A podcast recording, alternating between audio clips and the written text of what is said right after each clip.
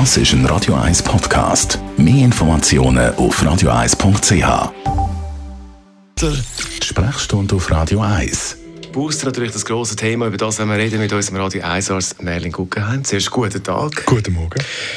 Jetzt habe ich gelesen, Israel die machen schon den vierten Booster bzw. die vierte Impfung. Was weiß man da?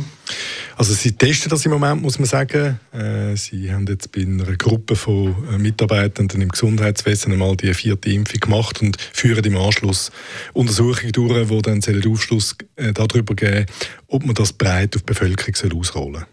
Jetzt kommt so eine, eine vierte Impfung, so ein Booster auf uns zu. Man muss sagen, dass wir so ein bisschen wie Autofahrer im Nebel, oder? So, wie man mit etwa 10 Meter Sicht und nehmen dann an, was, was dann irgendwie hinter den 10 Metern kommt. Und äh, halte ich nicht für unmöglich. Dass wir Sachen fleissig impfen, ist nichts Seltenes. Also früher Sommer mit Ingoenzephalitis, was man als Zeckenimpfung kennt, das sind immer drei Schüsse gewesen. Ähm, Hepatitis B sind immer drei Schüsse gewesen, es hat niemand diskutiert. Jetzt jammern alle, dass man es boosten. Grippe ist einmal im Jahr. Ähm, es ist möglich, dass wir uns mit einer gewissen Regelmäßigkeit gegen Corona müssen impfen und wenn die Alternative zwischen Impfen und Erkranken besteht, dann werden die einen oder anderen unter uns sich wahrscheinlich für die regelmäßige Impfung entscheiden. Bei uns ist die dritte Impfung ein grosses Thema, der Booster. Wer von uns braucht alles einen Booster?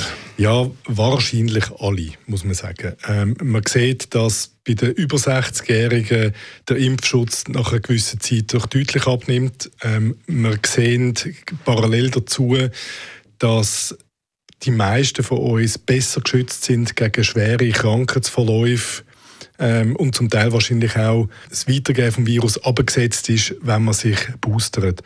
Und entsprechend sieht man ja auch parallel dazu gespiegelt in den Empfehlungen vom Bund. Der Booster ist dann irgendwann gekommen und dann hat man das Intervall, wo man gesagt hat, was es braucht im, im Abstand zur zweiten Impfung, ist abgesetzt worden, drei, vier Monate. Das zeigt doch deutlich, dass die meisten von uns von dem Booster würden profitieren. Ich bin schon boostert und ähm, ich halte das für sinnvoll. Gratuliere an dieser Stelle. Jetzt gibt es die, die sagen, ja, warum boostet man eigentlich nicht nur die Risikogruppen?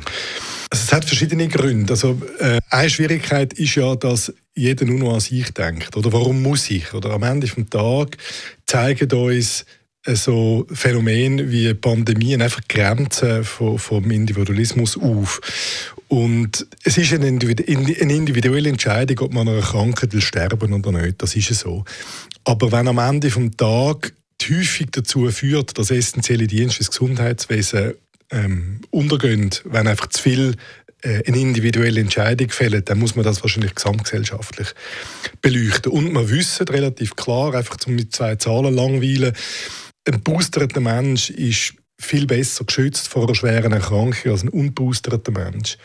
In den Spitälern heute liegen 75 Prozent ähm, Ungeimpfte und 25 Prozent Geimpfte. Das ist ja so. Leute, die äh, entweder nach zwei Impfungen oder auch zum Teil nach einem Booster, wenn sie zum Beispiel gewisse Krebserkrankungen haben oder Autoimmunerkrankungen, keinen vernünftigen Antikörperschutz haben. Und auf der Intensiv und das sind normale Hospitalisationen auf den normalen Stationen. Und auf der Intensivstationen äh, verschärft sich das Bild dann nochmal, dort liegen praktisch nur ungeimpft. Ich, ich hoffe, das lange als Frage, warum man sich selbst boostert. Das lange so weit. Merlin Guggenheim war es, Radio 1 Arzt. Weitere Themen, die wir schon besprochen haben, zum Nachlesen natürlich jederzeit auf radio1.ch. Das ist ein Radio 1 Podcast. Mehr Informationen auf radio1.ch.